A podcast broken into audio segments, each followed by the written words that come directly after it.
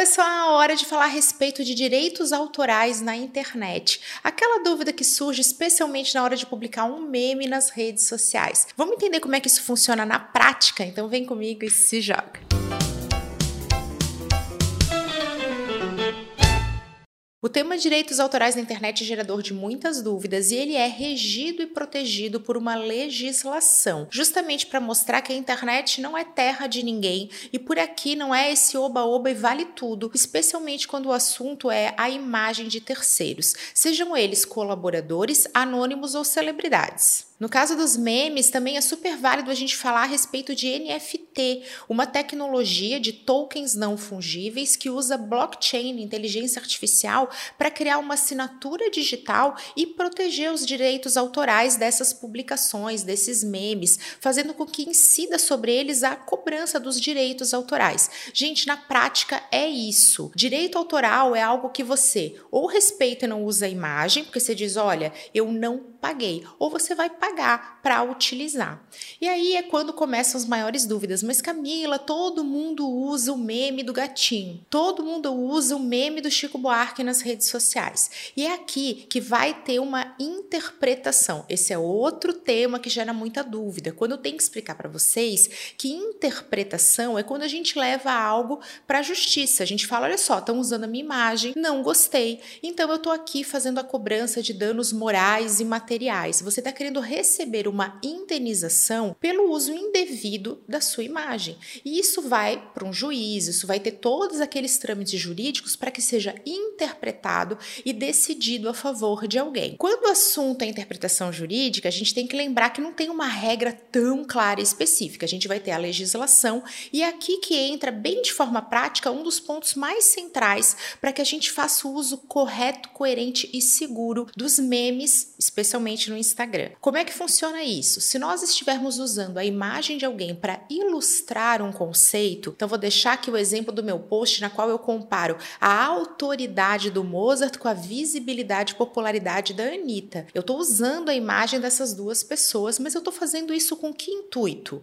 Buscando explicar um conceito, fazer uma analogia, tornar essa minha ideia mais simples de ser compreendida pela minha audiência. É muito diferente de eu utilizar a imagem dessas mesmas pessoas num anúncio com fim comercial, visando vender o meu curso a respeito de Instagram, tendo um objetivo que visa a minha remuneração direta ou indireta. Nesse caso, por exemplo, a Anitta pode ter um acionamento através dos seus advogados dizendo: olha só, essa profissional aqui, a Camila Renault, está utilizando a imagem da Anitta para ganhar mais atenção, para receber mais visibilidade e com um fim comercial. Ela está fazendo isso em um anúncio que visa vender o seu treinamento. Um exemplo muito comum desse caso é o Teresina Shopping, que utilizou o meme do Chico Buarque, que é um meme muito utilizado em uma ação comercial, visando a divulgação de um empreendimento que tem sim um porte, que tem um departamento jurídico. E aí, no caso de uma interpretação jurídica, fica claro que não precisaria usar esse artifício para promover com fins comerciais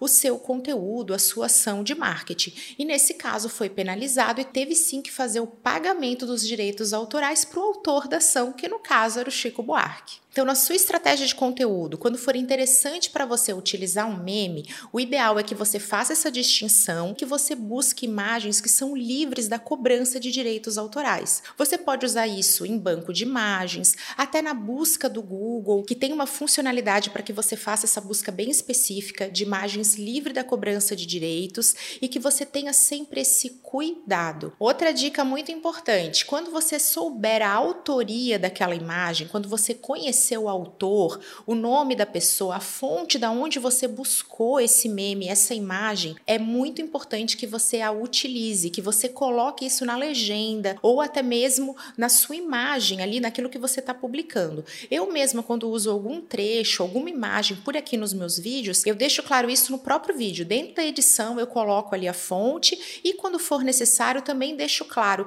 nos comentários, na descrição, para que justamente seja mencionado. Não seja um simples plágio. Eu mostro que eu estou usando aquela imagem como um exemplo e deixo claro ali qual é a fonte que eu utilizei para pesquisar. Uma ideia para que você não precise sempre recorrer aos memes que têm cobrança de direitos, a gente pode tentar criar os nossos próprios memes. Estou deixando aqui um exemplo para vocês da Resultados Digitais que fez isso com colaboradores. Mas na hora de usar a imagem de colaboradores, também tem que ficar claro que isso não acontece sem nenhuma regra. Você precisa colher assinaturas em termos de uso de imagem. E esses termos têm uma série de regras, eles precisam ter um tempo bem específico. Olha, eu vou usar isso aqui por um ano, isso aqui é para um outdoor, isso aqui é para o um Instagram. Ele não tem uma coisa assim, ó, tá aqui a tua imagem, eu vou usar em qualquer lugar, em qualquer circunstância. E é por isso que eu sempre recomendo que vocês procurem um especialista, que é um advogado. Ter o apoio jurídico para a construção do seu termo de uso de imagem vai ser uma segurança e um investimento que vai valer a pena. Todo mundo que é profissional, que está fazendo uso profissional das ferramentas na internet, especialmente as redes sociais, tem que ter esse cuidado. É um investimento e até uma busca melhor pelos nossos resultados. Ah, mas Camila, eu vou usar aqui uma imagem do meu sócio, da minha sócia, do meu colaborador. Nossa, tá super ok. A gente vai fazer direitinho. Então você vai buscar essa assinatura e aí você vai poder colocar em prática algo muito parecido com esse exemplo que eu mostrei para vocês. Vale lembrar que todas essas diretrizes e regras que eu tô aqui abordando a respeito da imagem de celebridades, de famosos, de colaboradores, também vale para anônimos. Cuidado ao compartilhar, especialmente se isso estiver desalinhado da sua estratégia de conteúdo. Você está tentando entrar no hype, está tentando aparecer, aí você vai lá, poxa, isso aqui tá engraçado e você utiliza de qualquer maneira. Isso aí já até é um outro problema, que é o desalinhamento do jeito de ser, do tom de voz da sua marca. Você está utilizando só numa tentativa de entrar ali nesse burburinho da internet, que não vale a pena para marcas e profissionais. É muito melhor trabalhar com a sua credibilidade, a construção de autoridade, fazer isso de forma organizada. Mas mesmo para os anônimos, temos que ter cuidado, porque no caso de um anônimo, vai ser mais complicado você buscar essa pessoa e falar assim: olha, tudo bem, eu quero saber se eu posso usar a tua imagem. E aí o que acontece é que mesmo um anônimo, aqui entre aspas, pode acionar a justiça pedindo que seja removida a publicação, que seja deletada.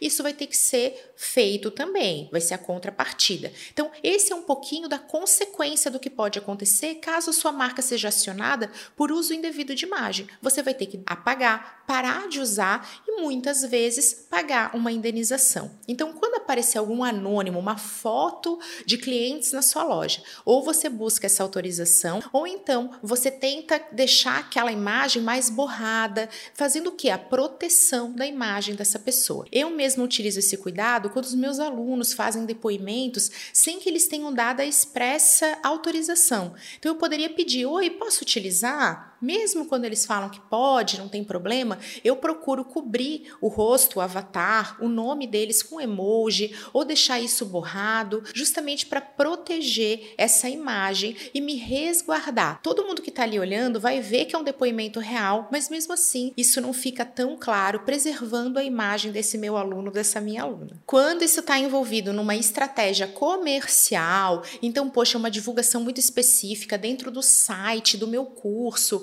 então vale sim a pena que aquilo ali esteja mais claro. Aí nós seguimos essas regras, pedindo essa autorização, deixando claro, pegando consentimento, seguindo tudo aquilo que um especialista, que é um advogado, vai te passar para que você esteja dentro da lei, seguindo a legislação e tendo resultado sem nenhuma dor de cabeça. Espero que vocês tenham gostado. Se tiver alguma dúvida, conta aqui nos comentários que eu adoro responder vocês. Um beijo, até a próxima!